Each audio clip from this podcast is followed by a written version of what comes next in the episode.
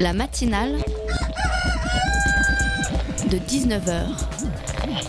Et bah, c'est une émission qui parle de société, politique, euh, Culture alternative. On va aussi parler de sport, euh, de gens dans la rue. et l'actualité en règle générale. On va peut-être parler des corbeilles à linge pas en osier d'Auvergne. voilà, il y aura, il y aura des invités. Sociologues, des invités chercheurs. Les invités ne diront que des choses intelligentes. Ça va peut-être s'étriper un peu de temps en temps, mais La matinale de 19h, du lundi au jeudi jusqu'à 20h sur Radio Campus Paris. Dans la vie, chers auditeurs, il y a deux catégories de gens. Ceux dont le départ est salué respectueusement par un long silence solennel et ceux dont le départ est célébré à grands coups de trompette, cris de joie, liesse populaire, soulagement. Eh bien, sachez que Manuel Valls appartient à cette seconde catégorie. Pas forcément pour tout le monde, hein, puisque l'ancien Premier ministre a quand même réuni 41% des sympathisants d'un PS agonisant, peinant à regrouper 2 millions de votants dans les primaires que seule la victoire de Benoît Hamon pouvait sauver de la parodie. Dans un nuage de cotillons, un verre à la main faisant tourner les serviettes, chacun y va dimanche soir de son petit hommage, de sa petite boutade sur le 49.3, sur l'état d'urgence, les manifestants tabassés, les militants opprimés, le code du travail tailladé, les entreprises choyées pendant qu'on traite les migrants comme des chiens. Comme quoi, chers auditeurs, pas facile l'usage de la démocratie. Il y en a qui sont pas faits pour ça, c'est comme ça. La liesse est trompeuse, mes amis. Le monde n'est pas plus beau aujourd'hui qu'hier. Roman Polanski ne préside plus les Césars, mais il est toujours pédophile. Il y a toujours quelque chose de jouissif, quand même, dans la destruction, dans le fait de voir son bourreau se faire couper la tête. Ne soyons pas dupes, la mort en politique n'a rien de définitif et tel Jon Snow, Manuel Valls sera sans doute au casting de la prochaine saison. Mais savourons ensemble ce petit moment entre espoir et désillusion on se dit que peut-être, peut-être notre prochain président changera nos vies. Vive la mort du social-libéralisme totalitaire, vive la mort du Parti Socialiste, vive la mort politique temporaire de Manuel Valls, puisque comme l'amour, le désamour dure 3 ans et vive la gauche. La matinale de 19h, le magazine de Radio Campus Paris. Ce soir, dans la matinale de 19h, un sujet de première importance pour vous, étudiants qui nous écoutez, si jamais vous faites partie des universités concernées, puisque nous allons parler de la fusion annoncée, programmée des universités Paris 3, Paris 7 et Paris 8. Fusion qui fait débat au sein des universités, notamment à Paris 7 et à Paris 3. Et pour en parler avec nous ce soir, nous recevrons Jamil Daklia qui représentera l'UFR Art et Média de Paris 3, Victor qui fait partie du mouvement étudiant à Paris 7 et Alia Morgenstern euh, par téléphone qui, elle, suit des études anglophones à Paris 3 et qui représenteront à Paris 3 elle dirige une école doctorale, me corrige Maureen qui me rejoindra dans quelques instants mais qui est déjà là. En tout cas, on parlera de ça dans quelques instants en plateau. Enfin, en deuxième partie d'émission, à l'ère de la post-vérité, le fact-checking doit être roi. Et c'est face à un manque de rigueur juridique sur certains sujets de société que le collectif des surligneurs s'est formé. Un collectif qui a pour but de corriger, préciser les paroles des personnalités politiques sur des sujets qui touchent au droit. Leur directeur de publication, Vincent Couronne, sera avec nous en seconde partie d'émission. Enfin, mes deux sidekicks habituels ont concocté pour vous leur meilleure chronique. Pitoum parlera Emmanuel Macron et Haricot Rouge et François a bravé la route en pleine nuit pour venir nous verser son spleen sur notre riche actualité politique. Bon alors, on recommence tout depuis le début. Je te demanderai simplement de ne pas bouger pour pas nous déconcentrer. Cette fois, on va jusqu'au bout, d'accord? Je suis prêt. Fi- Pourvu que ça marche, on n'a pas le droit à l'erreur. Ya Ya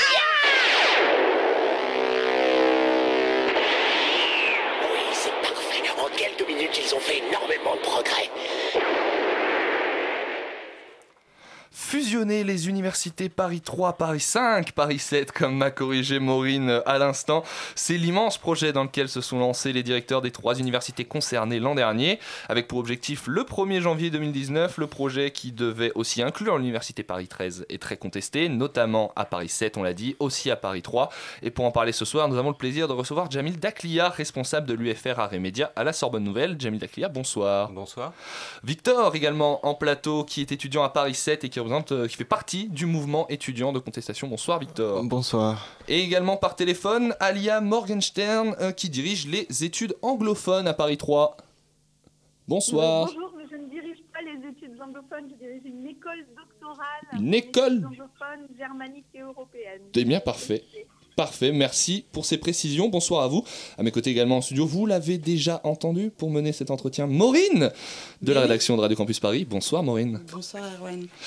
Pour bien comprendre au nom de, de, de, de- de- de comment ça se passe, on va revenir un petit peu sur euh, le projet de fusion, essayer de comprendre quels sont les enjeux et ensuite euh, aborder euh, ce qui pose vraiment problème. Ce projet Sorbonne Paris Cité, qui est une énorme fusion, il concerne 85 000 étudiants et le but, ce serait de regrouper euh, à l'intérieur de, ce- de ce- de cette grande université euh, tous les services, euh, tous les... parcours universitaires. C'est bien ça, Jamil?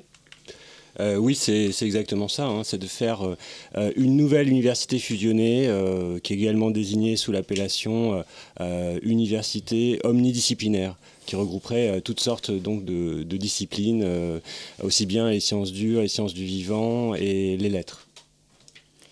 Alors, a priori, qu'est-ce que les facs concernées auraient à y gagner? Puisqu'on pourrait croire que finalement, mettre en commun euh, les forces à la fois administratives et intellectuelles de trois universités, ça pourrait être une bonne chose. Donc, qu'est-ce que les facs ont à y gagner ou à y perdre? Alors, euh, les arguments de ceux qui euh, défendent ce projet, euh, ce serait déjà d'obtenir un financement qu'on appelle l'IDEX, et qui permettrait donc d'améliorer du coup l'enseignement, la recherche au sein de cette université. Ça c'est l'argument principal qui est avancé. Et puis c'est la- l'argument classique du type l'union fait la force. Victor, vous qui êtes étudiant, du coup, comment euh, vous avez euh, reçu euh, le, projet euh, en tant que tel quand il a été présenté? Qu'est-ce qui vous a un peu poussé à, vous positionner contre ce projet de fusion? Bah, au début, on était un peu perdu. En réalité, on n'avait rien compris à ce projet vu que, en fait, il est, euh, il est assez vague. La direction de la, pr- la- la présidence de l'université ne- n'expliquait pas les conséquences concrètes de ce projet. D'ailleurs, elle le vendait euh, avec les arguments d'omnidisciplinarité, etc., etc.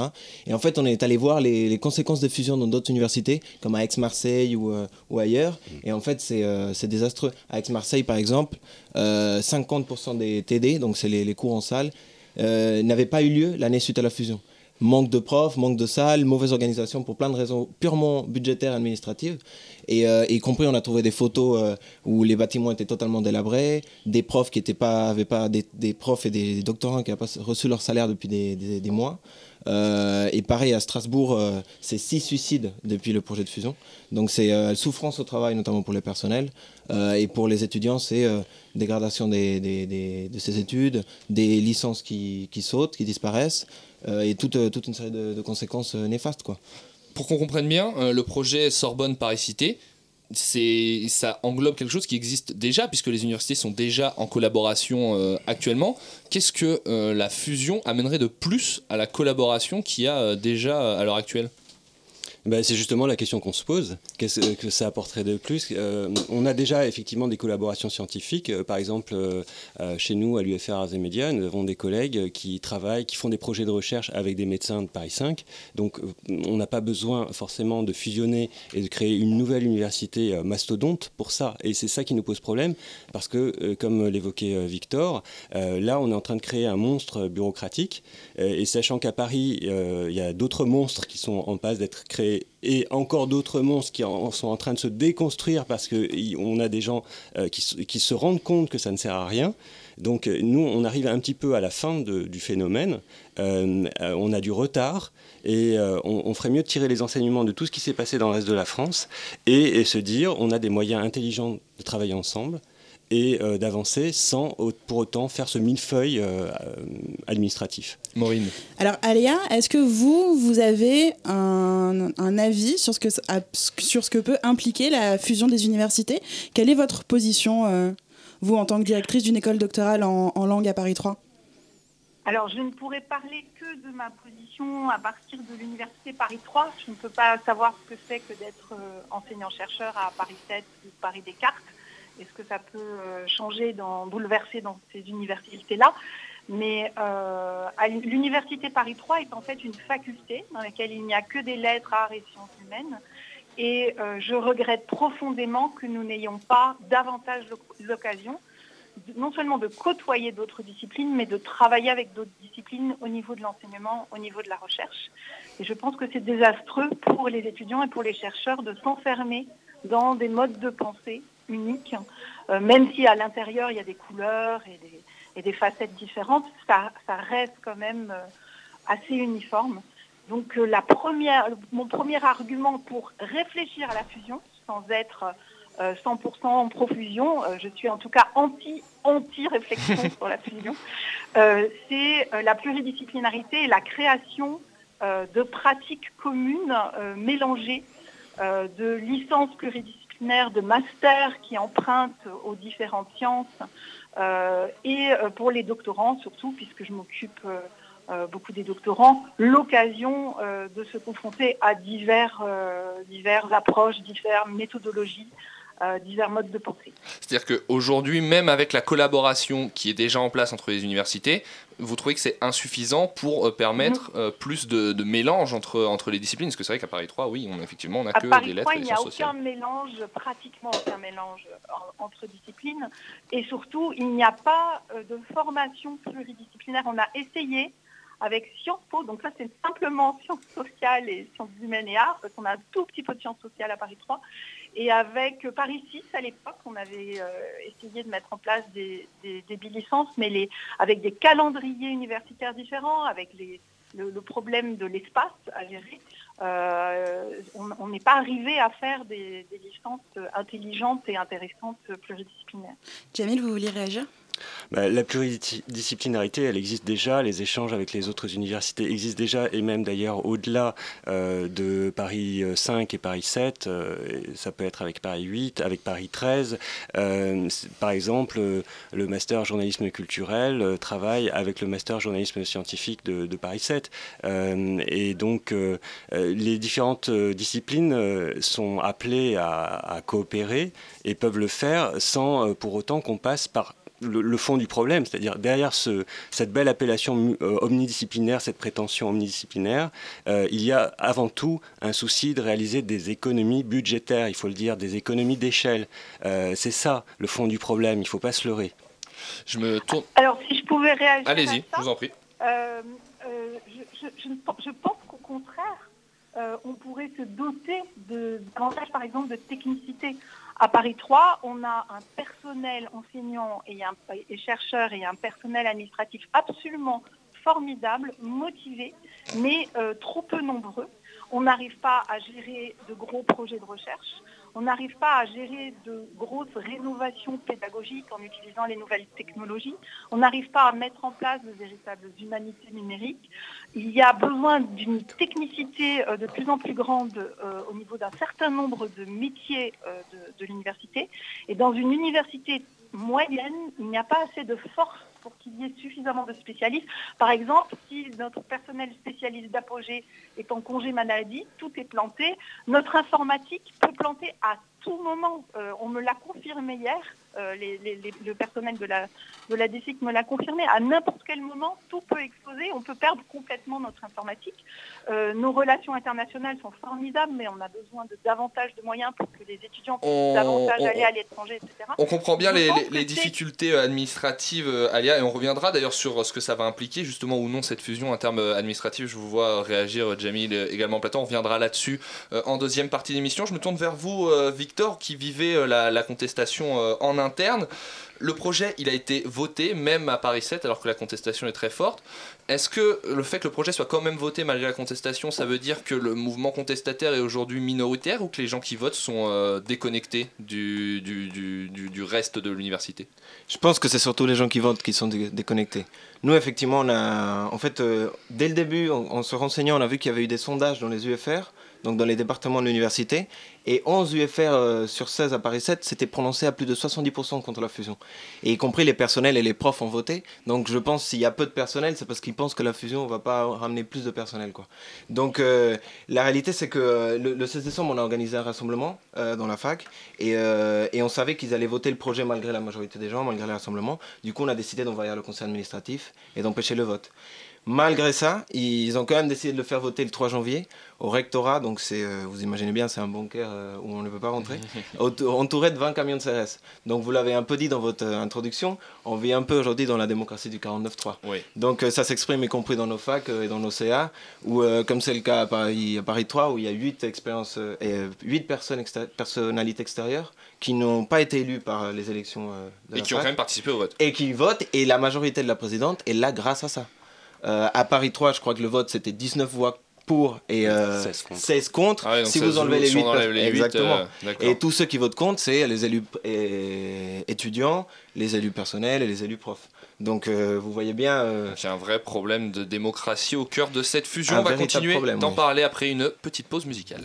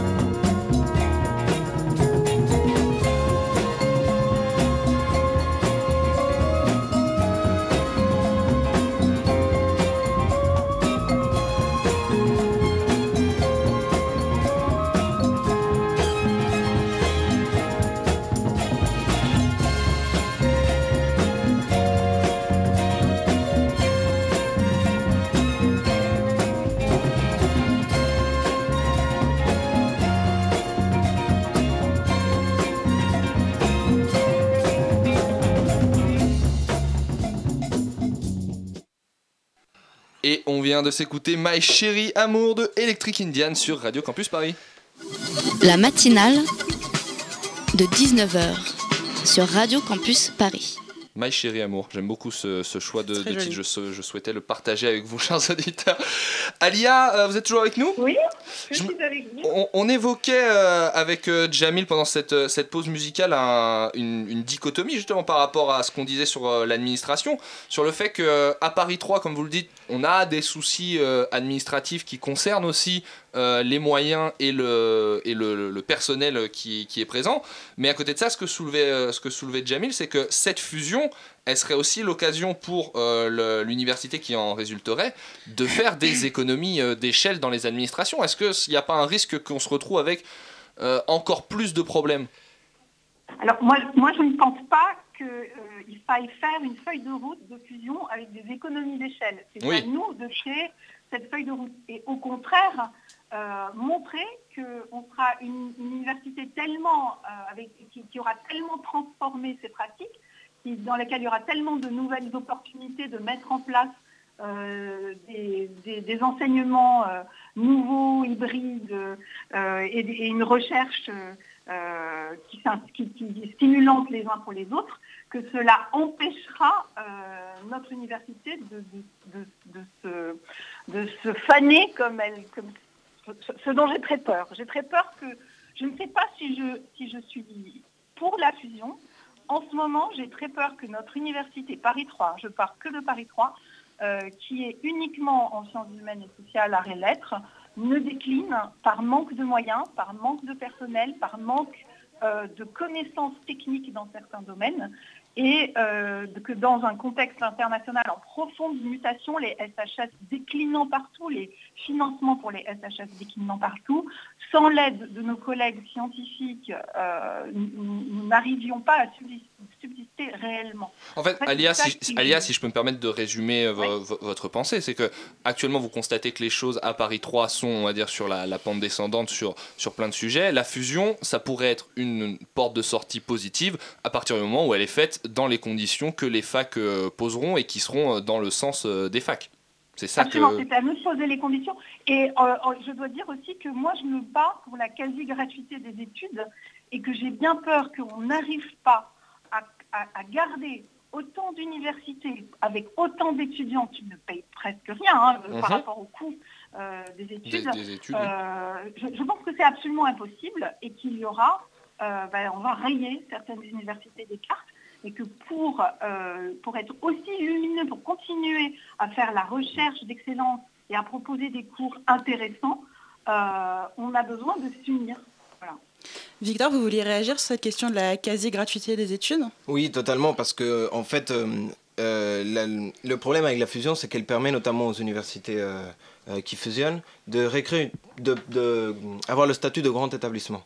Et ils peuvent opter cette, cette alternative-là, qui permet aux présidences de augmenter les frais d'inscription et d'augmenter la Mais sélectivité. comment savez-vous qu'ils vont le faire Ah, mais le Comment sait-on qu'ils vont pas le faire? Le Personne personne n'est sûr que ça va être fait, c'est juste une évocation, juste on évoque des possibilités. En fait, on est là pour débattre. Si, si on, si on repose le débat, le problème c'est qu'on a d'un côté des gens qui ont envie que ça se passe bien, qui espèrent que ça se passe bien, et de l'autre côté des gens qui, ont, qui craignent que ça se passe mal parce qu'on a déjà constaté ailleurs que ça se passait mal. On peut Ah, mais finalement dire les choses comme ça. Jamil, vous nous parliez tout à l'heure d'université. Non, c'est vous, Victor, qui nous parliez d'université où ça avait mal marché. Euh, on peut prendre le cas de Strasbourg pour le coup, où euh, on a constaté des choses qui étaient euh, un petit peu problématiques. À côté de ça, est-ce que on a des exemples Je pense à l'Allemagne notamment, parce qu'on en parlait nous quand on a, préparé cette émission, euh, de, de, de fusion de fac et de grands grands complexes comme ça qui fonctionnent un peu mieux et dont on peut s'inspirer ou ça, ça reste quand même assez euh, minoritaire finalement. C'est-à-dire que euh, les solutions ne sont pas forcément transposables n'importe où et de la même manière. Et euh, l'île de France ça, euh, pose un problème spécifique parce que euh, on a une concentration extrêmement forte d'établissements euh, en île de France. Et il ne semble pas que ce soit la bonne solution de créer plusieurs géants aussi concentrés euh, territorialement. Les, facs, euh, enfin les universités euh, pluridisciplinaires, ça marche bien par exemple à Grenoble, où en réalité elles étaient déjà comme ça avant et avaient été divisées artificiellement à partir des années 70, enfin 60-70, euh, et on revient à une situation d'origine. Mais euh, en Ile-de-France, il est tout à fait euh, possible d'avoir des universités avec une coloration particulière plutôt que de créer euh, plusieurs universités qui euh, s'entrechoquent et qui soient euh, pluri- pluridisciplinaires et, euh, et avec des effectifs gigantesques. Alors pour Mais parler. peut-être que. Allez-y, allez-y. Allez-y, Allez-y, Alia. Je me disais juste que peut-être qu'on pouvait. De toute façon, ça ne serait pas énormément de, de grands établissements, puisque euh, il y, a, il y a trois ou quatre euh, propositions maximum. Et est-ce qu'on ne pourrait pas imaginer qu'elles soient suffisamment différentes avec chacune leur spécificité On a, on a des spécificités Sorbonne, Paris Cité. On a euh, justement les arts et médias qu'on ne retrouve pas de manière aussi euh, euh, brillante ailleurs.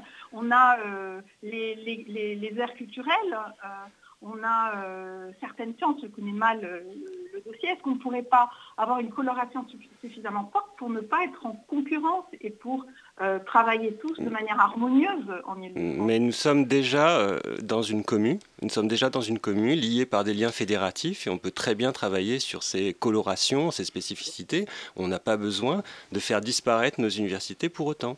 Je vais poser une question, je suis désolé. une- Je vais poser une question commune, toute bête. On, on est dans une commune, mais on n'a créé aucune licence pluridisciplinaire Euh. pour Paris, pour nos étudiants.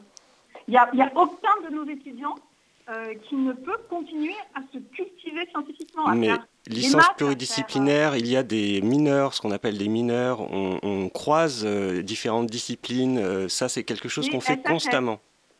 des SHS, mais pas avec les autres, euh, les autres pôles de, de notre commune. C'est trop difficile à mettre en place. Maureen. Alors justement, puisqu'on se met à parler des étudiants, moi j'aimerais poser cette question. Qu'est-ce que la fusion va impliquer pour euh, la majorité des étudiants des facs, à savoir les étudiants de licence? Qu'est-ce que ça peut ou qu'est-ce que ça va changer pour eux? Euh, Je me souviens au niveau, quand on parlait de la LRU il y a 10 ans, euh, dont cette fusion est euh, une des descend- enfin, un, des, un des descendants, on a parlé de massification des enseignements, de perte de qualité de la licence, etc.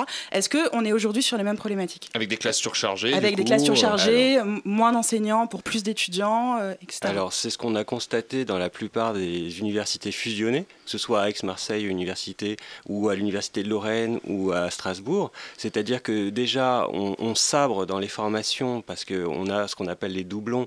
Donc, euh, par exemple, à l'Université de Lorraine, c'est moins 50% de, de licence, euh, euh, moins 30% de master.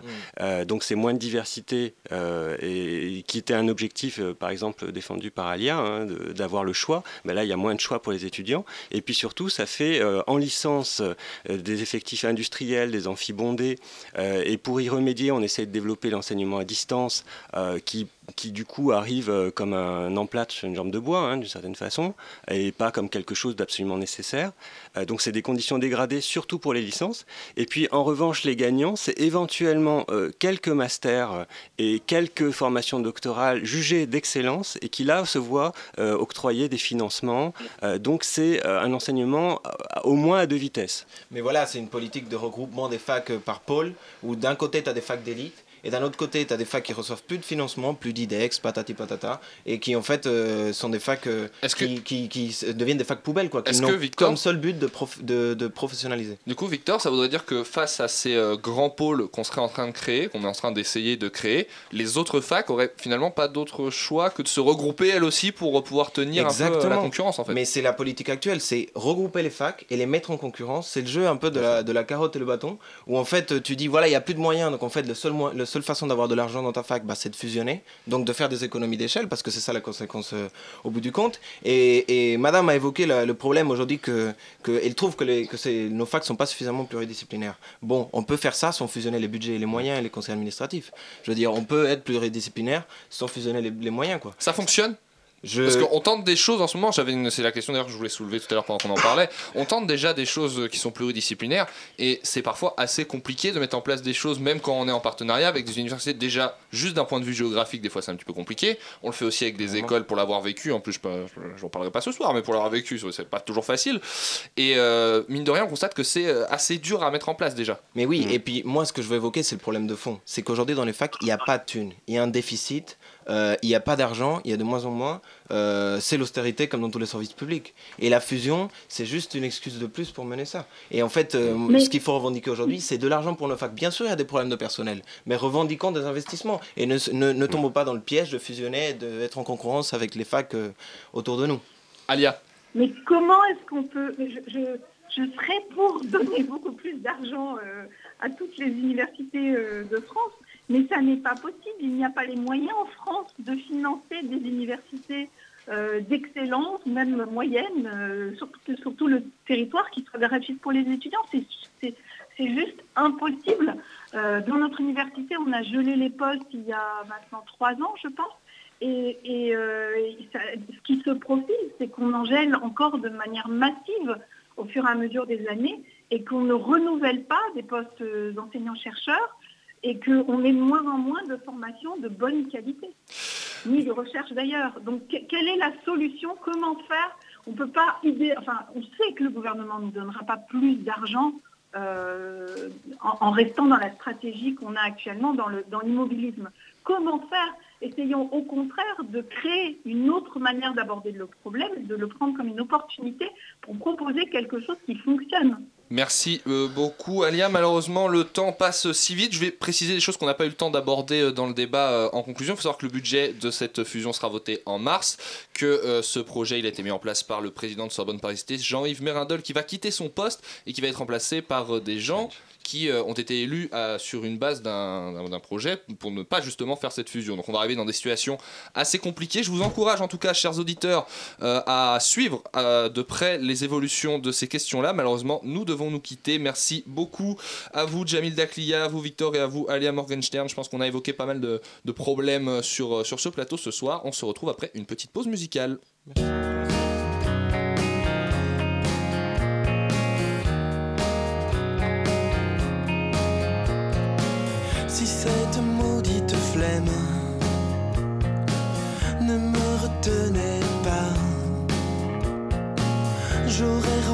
chambre, résolu des problèmes, j'aurais passé novembre, engagé des débats, mais cette maudite flemme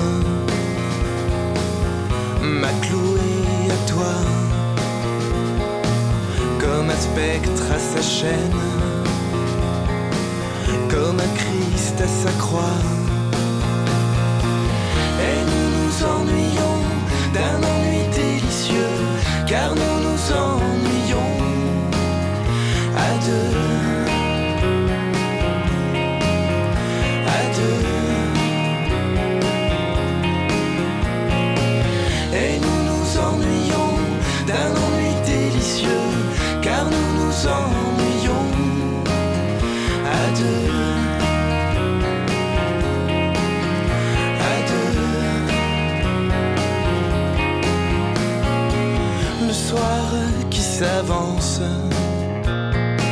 nous aura donc surpris,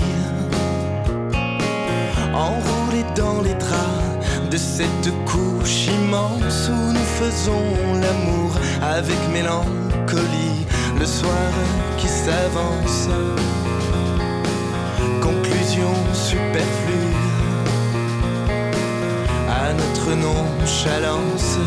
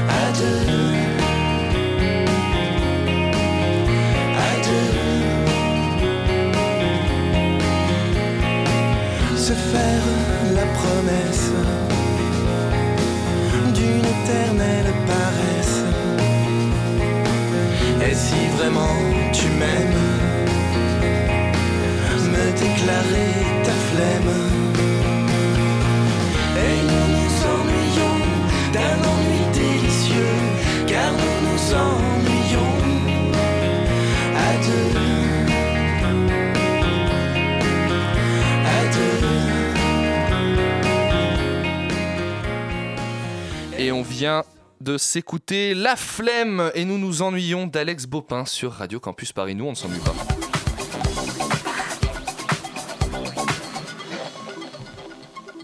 Là, tout beau, tout mignon, rien que pour vous ce soir. Et en public en plus, on n'a pas salué notre public qui est très nombreux, euh, des étudiants de Nanterre et de Paris 3, si je dis pas de bêtises aussi.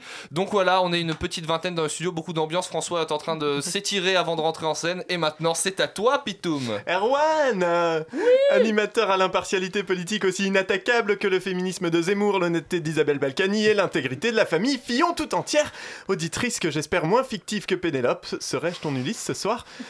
Nous sommes en 2017, je n'aurais- jamais je n'aurais cru citer Mireille Mathieu à l'antenne et pourtant, pourtant depuis dimanche s'élève depuis Solferino de lugubres complaintes reprenant la chanteuse préférée de, de gens, certainement. Peut-être même des gens encore vivants, on sait pas. Si, C'était- si, si, s'ils existent, qu'ils appellent. hein, on les salue. C'était la dernière valse. Mon cœur restait seul, sans Oh, amour. et Manuel pourtant, cette valse aurait pu durer toujours. Ce à quoi je réponds dans tes rêves, Manu. Bonjour. J'avais pas spécialement prévu de vous parler de Macron aujourd'hui. Hein. À mon avis, cette chronique ne devrait pas se concentrer en tout et poutou sur un seul candidat. Ça te rendrait marteau. En plus, euh, nous fillons le parfait amour, toi et moi. Il y a des chances que ça gâche tout. Ne mélangeons pas tout. En plus, euh, je m'en voudrais. aucun scrupule. Je m'en vou- absolument aucun. En plus, je m'en voudrais d'oublier quelqu'un, hein, un candidat, que ça le peine, et finalement me retrouver avec ces militants de tous âges, Jadot. Mais vu ses déclarations ce matin, tant pis, je me jette du pont à Lyon. Interrogé par Léa Salamé, Emmanuel Macron a donc dit ce matin que son offre consiste à rassembler le- la social-démocratie, l'écologie réaliste, la droite orléaniste et le gaullisme social. Alors je suis pas un expert, mais ça ressemble autant à un programme politique que mon riz au Red Bull Dragibus et fromage chèvre chaud ressemble à une recette de cuisine. hein. On a l'impression que le mec a ouvert son frigo, a regardé des trucs qui étaient pas périmés et a décidé de tout foutre dans la casserole, gentiment prêté par Fillon, en se disant ça va être bon et ça plaira à tout le monde.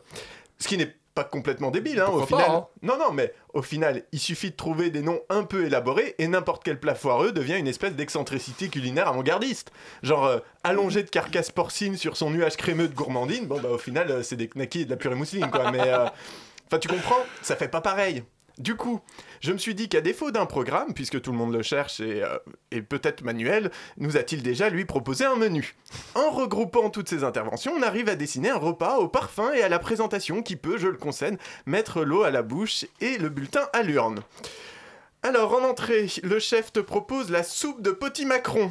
Prendre une grande marmite dans laquelle tu fais cuire à feu doux l'impôt sur la fortune. Tu vas voir se détacher les deux principales parties, l'impôt sur la rente immobilière d'un côté et l'impôt sur les investissements de l'autre. Retire toute la seconde, soit environ la moitié de 5 milliards d'euros, hein, et serre les 2,5 millions, les 2,5 milliards Milliards. restants, en assurant que ce n'est pas un problème quand on te pointe du doigt les assiettes à moitié vides. C'est de la gastronomie, hein, c'est pas la quantité qui compte, c'est la qualité. On enchaîne sur le poisson avec un filet de Macron et ses 35 heures. Pour ce faire, c'est très simple, tu prends un filet et tu appelles ça les 35 heures et tu t'assures que tu assures que tu n'y touches pas. Par contre, tu fais des mailles suffisamment grandes pour que tout le monde passe au travers. Suivent les Macroni en cheese, hein, c'est son côté un peu atlantiste, un peu populaire pour cacher le fait qu'il va au Liban accompagné des l'UPS pour réclamer de la thune et faire oublier qu'il est issu de l'ENA et a bossé pour Rothschild. En dessert, évidemment, des Macron la durée, hein, parce qu'à un moment ça va, mais les danettes c'est pour les t-shirts qui n'ont pas de quoi se payer des costards. Et évidemment, le repas est arrosé d'un petit Macron village pour bien nous embuer l'esprit et nous faire oublier qu'il n'a absolument pas quitté le gouvernement pour des accords, mais bien pour se lancer en campagne, qu'il a participé à la liquidation de 10 milliards d'actifs que l'État avait dans des entreprises, qu'il a promu l'ouverture de dizaines de lignes de cars roulant en diesel et a voulu faire passer le plafonnement des indemnités salariales au prud'homme avant la loi travail. Loi qu'il trouve d'ailleurs un peu molle du genou et à laquelle il préférerait une version beaucoup plus radicale comme il l'avait déclaré lors d'une de ses premières réunions publiques en octobre dernier. Et là j'ai envie de te dire, c'est chaud chaud les Macron chaud. Alors certes, je vois bien le dressage est séduisant et original, mais les ingrédients en plus d'être communs sont surtout très flous. Et en ces temps de quête de la traçabilité alimentaire, les incertitudes qui entourent le menu de Macron me semblent inquiétantes, car il ne faudrait quand même pas oublier que les haricots rouges, même bien présentés, mais ils font quand même péter. C'était le monde selon Pitoum qui a défendu son projet. Merci projet. à toi. La matinale de 19h du lundi au jeudi jusqu'à 20h sur Radio Campus Paris. La post-vérité, cette notion si terrible pour notre société, a accédé à un niveau supérieur avec l'utilisation des termes faits alternatifs par l'une des proches conseillères de Donald Trump.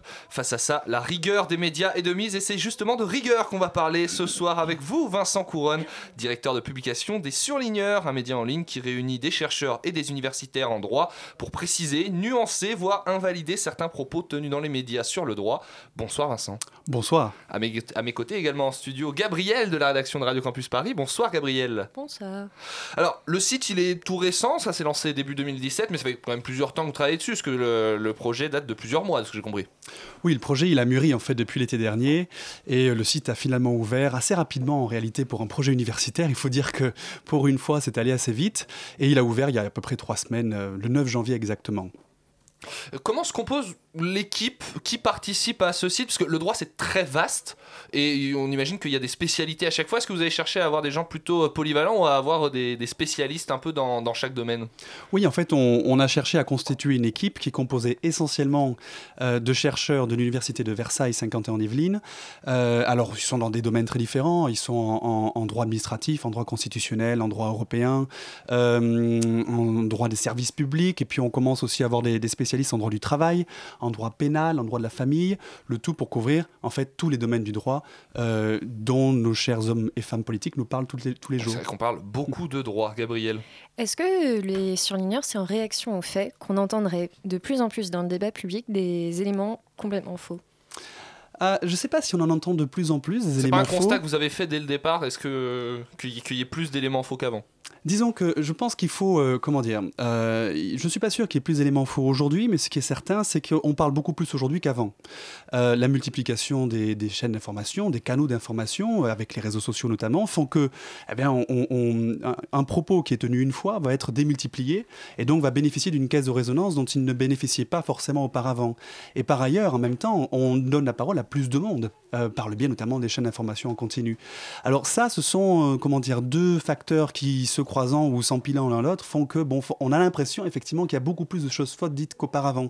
Je ne suis pas certain qu'aujourd'hui les hommes et les femmes politiques soient euh, comment dire plus Se mauvais plus qu'avant. C'est voilà. plus de discours forcément, plus Exactement. de paroles, plus d'erreurs. Justement, ces erreurs en général qu'on fait sur le droit, droit qui est quelque chose de, de complexe hein, qu'on qu peut avoir survolé sans, euh, sans en connaître vraiment toute la complexité. C'est quel genre d'erreurs qu'on fait euh, en règle générale de tout. Ah, vraiment de c'est tout. vraiment de tout. Et les hommes euh... politiques et les médias, par exemple, est-ce qu'il y a des domaines sur lesquels ils sont euh, particulièrement euh, flous à certains moments ou euh, on peut relever vraiment qu'ils sont, qu'ils peuvent être flous et faire, qu'ils font des erreurs dans tous les domaines, mais c'est vrai qu'il y en a peut-être certains qui sont, comment dire, plus sujets à erreur que d'autres. Je pense notamment au droit des étrangers, le droit pénal. Euh, il faut aussi voir, par exemple, le, le, les questions européennes qui, ça, pour le coup, font l'objet d'une sorte un peu de démagogie politique assez récurrente. Euh, bon, voilà, ça, c'est peut-être les domaines sur lesquels il y a le plus d'erreurs. Euh, pourquoi? Parce que ce sont des domaines très complexes, très complexes, très précis, et je ne pense pas que les hommes politiques qui disent des bêtises là-dessus ne connaissent pas les règles, je pense simplement qu'ils profitent de l'ignorance pour dire des choses qui sont fausses en, en espérant ne pas être remarquées. Gabriel, vas-y. Apporter dans, dans, le débat public justement une contribution d'universitaires en droit, notamment, ça, ça vous semblait particulièrement important ça? Un discours plus scientifique Oui, en fait, euh, je pense que les journalistes font quand même assez bien leur travail euh, pour, pour les médias de qualité. Simplement, il faut qu'on reconnaisse tous euh, les limites de nos compétences. Et nous, nous avons une compétence en droit. Je ne me permettrai pas de dire que j'ai une compétence en biologie ou en physique, ni même d'ailleurs en journalisme. Et, donc, l'idée des surligneurs, c'est d'apporter en fait une expertise juridique, notamment aux journalistes, mais aussi aux hommes politiques, sur des questions que eh bien, le grand public ne, ne maîtrise pas forcément.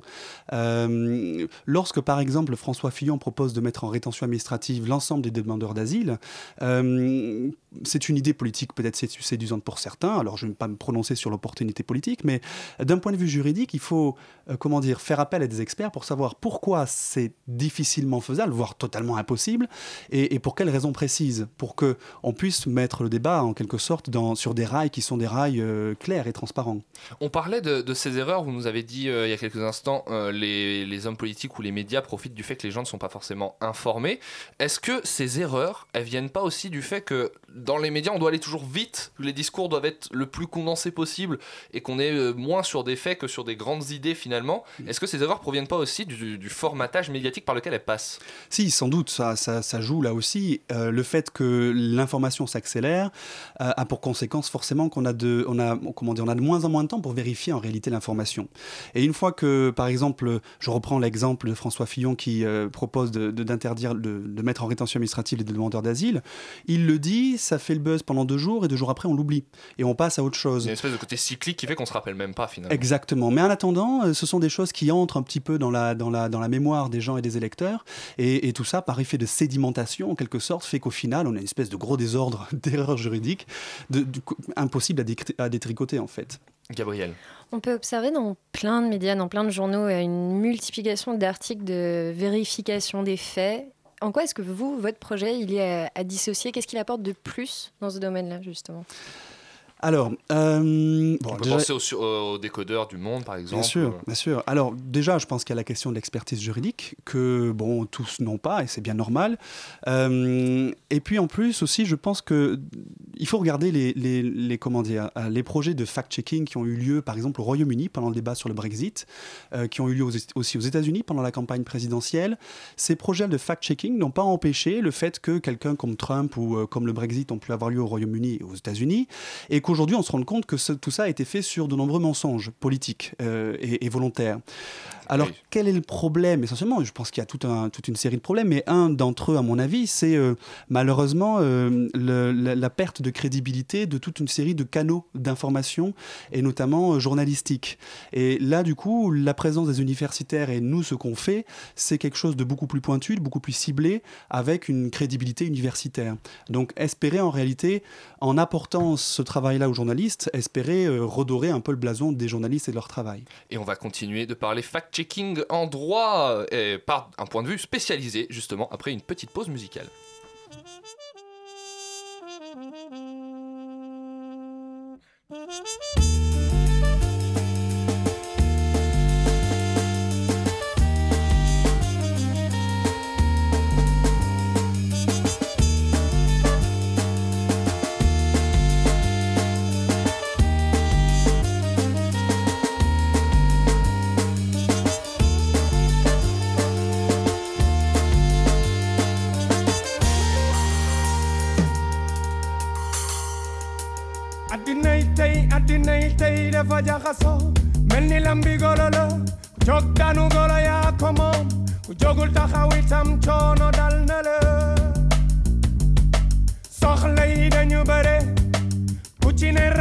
Jëmale sa kanam kenn talatul mbokk kenn talatul xare kenn talatul baay kenn talatul yaay kenn talatul mag kenn talatul rakk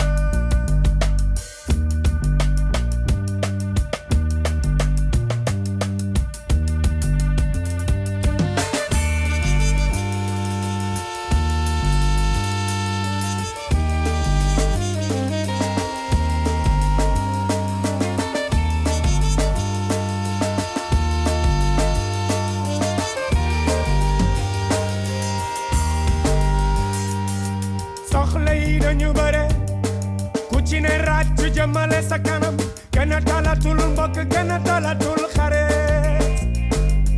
Yal na yàlla gis te wàññi soxla yi te bandi doy looli ñu am. Sant ak muñ moo ñu war dimbal ak yërmande. Soxla yi dañu bare ku ci ne ràcc jëmale sa kanam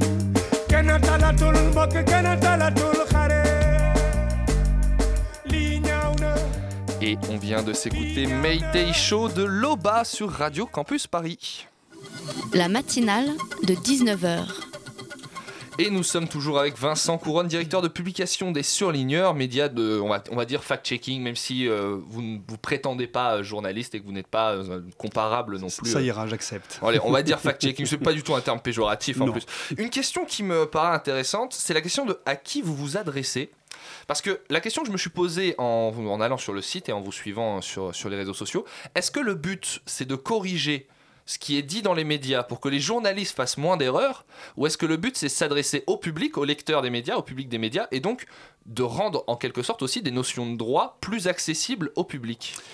J'ai envie de dire les deux et même euh, les trois, parce qu'il y a une troisième cible aussi. En fait, le grand public, évidemment, c'est-à-dire qu'on essaye de vulgariser euh, le droit euh, pour qu'il soit à la portée de, de l'électeur. Je considère que n'importe quel électeur doit comprendre n'importe quelle question technique, même de, de physique quantique s'il le faut, hein, quand c'est un enjeu politique. Et Nul n'est Euh, censé ignorer la loi, on le dit Exactement, exactement. Et on est là pour justement vous la faire connaître. Et l'autre objectif, c'est évidemment s'assurer que les journalistes, en fait, est un réflexe, c'est-à-dire avant de boucler un article, nous consultent, ou en tout cas nous posent la question avant de, de terminer la rédaction de l'article sur euh, la faisabilité juridique d'un- d'une promesse de campagne. Il y a des gens qui vous posent ces questions-là en amont de leurs articles déjà euh, Oui, qui, oui, oui, euh, qui exactement, travaillent ouais. avec vous. Je sais qu'en plus, euh, arrêtez-moi si je me trompe, vous êtes aussi en collaboration avec Libération, du coup, qui relaie, qui relaie ce que vous faites. Et par exemple, à l'intérieur de Libération, est-ce que vous recevez déjà des. vous, de- vous, sans, on va pas parler de correction, mais est-ce que vous validez ou non certains propos sur euh, le- les, caractères juridiques de certains faits Oui, c'est-à-dire qu'en fait, on a des, ils nous appellent régulièrement pour nous poser des questions de droit et puis on leur répond. Alors, il y a, y a, y a le, Libération, il y a d'autres médias également qui nous appellent aussi, comme l'Opinion par exemple, ou, d'autres, euh, ou la Radio Nova aussi. Euh, bon, et puis il y, a, une troisième cible également, ce sont les hommes politiques eux-mêmes. C'est-à-dire qu'aujourd'hui, dans les campagnes, dans les équipes de campagne des hommes politiques, il y a des juristes. Il y a des juristes, mais ils n'ont pas la place qu'ils devraient avoir parce que quand on voit les, bêtises qu'ils peuvent dire par, par moment, on se dit bien qu'ils n'écoutent pas forcément leurs juristes dans leur équipe. Donc l'idée aussi de ce site-là, c'est de, de, de, de rehausser un peu la position des juristes dans la hiérarchie des équipes de campagne. Et ça veut dire que du coup, on sort juste du discours médiatique, c'est-à-dire que vous vous intéressez également à ce qu'un homme politique va pouvoir proposer euh, dans son programme, Mhm. dans ses meetings aussi. Exactement, tout à fait. On écoute les différents discours de campagne euh, à la radio, à la télévision, on lit les journaux. Euh, par exemple, Benoît Hamon a fait une proposition, qui est la proposition d'un 49.3 citoyen. Alors, euh, pourquoi pas En fait, euh, ça n'est pas, comment dire, il n'y a pas d'erreur à, pouvoir, à vouloir proposer ça. Le problème, c'est que ce qu'il propose, ça n'a rien à voir avec le 49.3 euh, de la Constitution. Euh, c'est un référendum d'initiative populaire. Alors, s'il le propose, c'est ce qu'il propose, s'il veut vraiment le proposer, euh, qu'ils le disent, mais qu'ils ne disent pas que c'est un 49.3 citoyen parce que ça n'a rien à voir et ça induit le public et les C'est électeurs en utiliser la erreur. formule pour induire un peu en erreur et faire un peu, Exactement. un peu Voilà. sauveur. Gabriel. Est-ce que le fait de, de corriger, d'affirmer que tel propos serait vrai ou faux, ça peut vraiment avoir une incidence après sur l'opinion personnelle des gens? Et à terme, on peut prolonger la question sur euh, les élections, parce que c'est une des questions qui s'est posée euh, aux Mm. États-Unis sur euh, tout ce qui va être les fake news. Oui, alors je, je ne crois pas. Je ne crois pas que ça change l'opinion politique des personnes qui, qui lisent ou qui, qui, vont, qui vont nous lire. Simplement, parce que en fait, quand on a une conviction politique, malgré toutes les erreurs, on voit par exemple là actuellement les, les, les soutiens. Pas politiques, mais les soutiens plus euh, dans l'électorat de François Fillon, qui le soutiennent coûte que coûte. Il y a toujours un cœur qui soutiendra quoi qu'il arrive. Euh, mais, mais, euh, et ça, ça vaut, ça vaut pour, tous les, pour tous les candidats. Donc je ne pense pas qu'on change l'opinion politique des gens. Simplement, ils ne pourront pas dire en votant qu'ils ne savaient pas. Je- J'en profite pour citer le magnifique euh, petit discours qu'a tenu Serge Dassault aujourd'hui à François Fillon et qui lui a dit Pourquoi tu te présentes pas si t'es mis en examen? Moi, ça me pose jamais de problème. Voilà, petite euh, dédicace à Serge Dassault. Et- Euh, Et, et parenthèse juridique, demain, il y aura un jugement rendu à 13h30 sur Serge, Dass- Ah sur oui Serge Dassault, justement. Il y en a tellement, on n'arrive plus à suivre l'agenda de, de Serge Dassault. On entend beaucoup dire justement avec la multiplication des sites de fact-checking, le fact-checking c'est le renouveau des médias, c'est l'avenir. Est-ce que le fact-checking c'est pas la base? De, ce que devraient être les médias Est-ce que ce que vous faites, les journalistes, euh, seraient pas censés le faire déjà en fait? Bah si, je crois que vous avez bien raison. C'est-à-dire qu'un journaliste, son travail, moi je ne suis absolument pas journaliste et je n'ai absolument pas la compétence pour être journaliste, mais il me semble qu'un journaliste, son travail, c'est effectivement vérifier les faits, les rapporter et les montrer. Euh, bon, alors... C'est vrai que notre site n'aurait pas lieu d'exister si effectivement le réflexe des journalistes était systématiquement de nous appeler avant d'écrire parfois des choses erronées ou de relayer des choses erronées des hommes politiques. Et je dis ça en sachant qu'il m'arrive tout à fait moi aussi d'ailleurs de faire des erreurs, puisque j'ai annoncé dans le sujet que le président de l'université Paris, euh, Paris Sorbonne Cité euh, allait démissionner, alors qu'il a déjà démissionné. Mais à culpa, on l'embrasse. Gabriel, Est-ce que, ce n'est peut-être pas le meilleur lancement du monde. pour On fait tous des erreurs, hein, on fait tous des erreurs.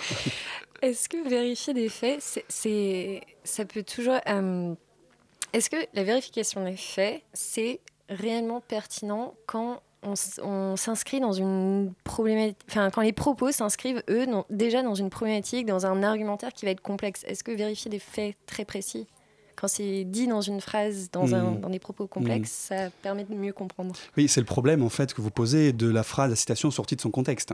Euh, alors déjà, nous, on- formellement, on ne vérifie pas des faits, on vérifie vraiment uniquement des points de droit.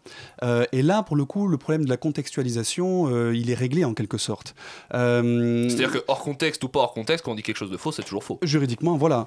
Quand Emmanuel Macron, vous en parliez tout à l'heure, ce matin sur France Inter, dit qu'il va faire signer à l'ensemble de- des députés de son mouvement un contrat avec la nation, par lequel les députés s'engageront à appliquer son programme, eh bien, vous avez un article 27 dans la Constitution qui dit il n'y a pas de mandat impératif des députés. Donc, aucun député ne peut s'engager, ne peut se lier sur ses votes futurs. C'est pas possible. Donc, avec ou sans contexte, l'erreur est la même. Voilà. Eh bien, merci euh, beaucoup à vous, Vincent Couronne. On va rappeler le site internet du coup des surligneurs. Lessurligneurs.eu et puis une page Facebook, Une Les page Facebook, et un compte Twitter un compte également. Twitter que je suis et qui est très intéressant. Je vous le conseille. Merci beaucoup à vous. Merci. La matinale de 19h, le magazine de Radio Campus Paris. Du lundi au jeudi jusqu'à 20h. Cher François, vous êtes en studio ce soir pour mettre le hola sur la course à l'information et nous inviter à prendre un peu d'air. Calmez-vous, par contre. hein.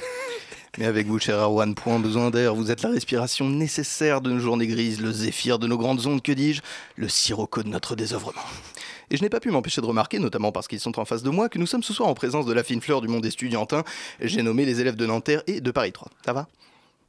Ok, super. Pour vous ce soir, chers apprenants, je n'aurai qu'un conseil. Quittez la fac. Non, barrez-vous, barrez-vous, vraiment. Écoutez, vous voyez Erwan Il a fait Paris 3, regardez où il en est aujourd'hui. Vous avez vu son visage Vous notez la pupille tombante, La drogue, triste, la la, drogue. drogue, la mâchoire absconce. C'est terrible. Vous n'êtes pas seul. Réagissez avant d'en arriver là. On dirait que tu vas balancer un numéro vert. Bon, bah, il y a bien un sujet du jour quand même, mis à part euh, mon visage euh, gracieux. Plaisant, Erwan, chacun ici peut constater que vous avez un teint d'albâtre à faire pâlir de jalousie tous les discoboles des musées de Paris.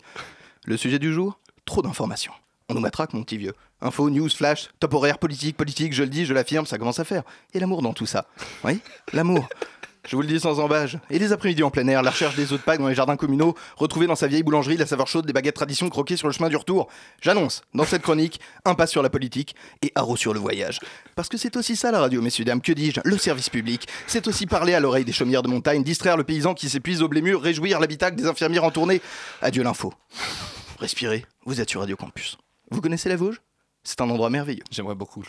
Priorité à l'information, les faits, rien que les faits, même contradictoires. Nous interrompons cette chronique des nouvelles du possible rapprochement entre Jean-Luc Mélenchon et le candidat socialiste Benoît Hamon. Une pétition proposant de départager les deux candidats à la présidentielle via un combat de pouce-pouce chinois a atteint ce soir les 700 000 signatures. Restez attentifs, restez informés. Je suis sûr que Jean-Luc gagnerait. Navré, euh, les impératifs des grandes stations, malheureusement, l'humble chroniqueur plie tel le roseau face au déchaînement du direct, plie, mais ne rompt pas. Fermez les yeux. Vous sentez sur vous le frimas glacé des bois d'épinal, alors que les fiers bûcherons des scieries alentours reviennent charger du bois qui apportera chaleur et réconfort aux familles. Flash info spécial, nous interrompons la précédente interruption. Yannick Jadot, candidat écologiste à la présidentielle de 2017, aurait, selon nos informations, proposé de définir un candidat unique à gauche en mesurant, je cite, la taille respective de nos pénis. On attend bien sûr les réactions des deux autres intéressés. Navré, euh, encore une fois, priorité à l'information, bien sûr, on le comprend, en ces temps troublés, mais laissez-moi revenir à la beauté des paysages vosgiens. Gommés par les brumes, les fières montagnes de Saint-Dié des Vosges déclament leur amour des temps froids. au- Radio Campus News, les faits, rien que les faits, tout plein de faits. Vous serez informés avant même nos journalistes. On est toujours sans nouvelles du programme d'Emmanuel Macron porté disparu, je le rappelle, depuis sa déclaration de candidature à la présidentielle. Trois mois, trois mois terribles pour la famille du candidat et ses partisans qui organisent demain une marche blanche. Je le rappelle, les inspecteurs n'excluent pas le kidnapping du petit programme et se sont déclarés ouverts à toute négociation toutes mes excuses. Vous comprendrez bien sûr la, démarche de la radio. Il est vrai que ce sont des informations capitales nécessaires. Mais sans plus tarder, retour à l'évasion, au voyage. Info, info, info, tout plein d'infos, news, slash buzz. Vous serez les premiers à entendre avant tout le monde en exclusivité. Info, tout plein d'infos. La nouvelle vient de tomber. On a retrouvé l'emploi de Pénol Fillon. En fin d'après-midi, les forces de police, alertées par un appel anonyme, ont localisé l'emploi de l'épouse du candidat à la présidentielle. Enfermée dans une cave du malheur familial de Sablé-sur-Sarthe et très affaiblie, l'emploi de Madame Fillon n'avait plus vu la lumière du jour depuis 12 ans. Un dénouement heureux inespéré à l'aune de cette sordide affaire. Donc, les Vosges, c'est très très beau, les Vosges. C'est vachement pris au direct. On file tout de suite à l'Elysée où notre correspondant sur place nous donne des nouvelles du président de la République. Antoine, c'est à vous. Oui, en direct de l'Elysée, bien sûr, où selon nos informations, François Hollande est en plein marathon de films Harry Potter. Il se murmure actuellement dans les couloirs du palais que le président serait au milieu du quatrième film de la série bien connue, sans toutefois avoir officiellement pris parti pour le jeune sorcier ou le méchant Voldemort. Le mystère reste entier. À vous les studios. Il y a la forêt, c'est beau, avec la neige partout et les montagnes aussi. Merci François, merci beaucoup. T'as réussi à être complètement euh, dans, le, dans le thème de l'émission parce qu'on venait plaisir. de parler de trop plein d'informations et malheureusement tu pourras pas nous raconter On les Vosges. Vosges. Tu veux nous raconter le chemin de retour de nuit? Il nous reste deux minutes, c'était magnifique. Sachez qu'on a conduit en plein brouillard sur 480 km euh, sur 500 sur une euh, ligne euh, qui était à double sens. J'ai failli mourir, j'ai pensé à vous, je t'ai envoyé un petit message, je te lègue tout, Erwan. Et je vois que nos collègues d'Extérieur Nuit sont arrivés. Bonsoir Extérieur Nuit Eh, salut, salut, comment ça va? Mais ça va très très bien ce soir. Et vous alors De quoi est-ce qu'on parle dans Extérieur Nuit ce soir? Bah nous ça va très bien, on va parler du film de Thierry Frémaux sur les Frères Lumière euh, sorti la semaine dernière, on va parler de Moonlight, on va parler de l'Ascension, de Gimme Danger, le documentaire sur les Stooges, de Jackie de Pablo Larrain, bref, un programme très chargé. Jimmy Danger dont les premières images me font euh, frissonner de, merveilleux. de- de plaisir. hein. Comme dans les Vosges. Comme dans les Vosges. Nous Et avons beaucoup frissonné aussi. Et c'est déjà la fin de la matinale. Le temps pour moi de remercier tous ceux qui m'ont accompagné ce soir. Maureen, Gabriel, Pitoum, François, mais aussi Tiffany à la réalisation, Marion et Elsa à la coordination. Elsa qui n'est pas là, mais Marion a fait tout le travail, alors on est sauvés. Ainsi que je ne sais même pas qui qui s'occupe du web ce soir, mais je le salue quand même. C'est Gabriel. Merci pour tout, Gabriel. Je te donnerai mon sommaire pour que ça prenne pas beaucoup de temps. Pour ne rien louper de tout ça, rejoignez dès maintenant la page Facebook de la matinale. Cette émission sera également rediffusée demain à 13h sur le site de Radio Campus Paris et sur la radio numérique terrestre. Chers auditeurs, je vous remercie nous avoir suivis ce soir. Merci à notre public qui était présent. On peut applaudir quand même. Bravo à vous tous d'être restés jusqu'à la fin. Des fois, j'hésite à ne pas le faire. Restez avec nous sur Radio Campus Paris. Passez une très bonne soirée.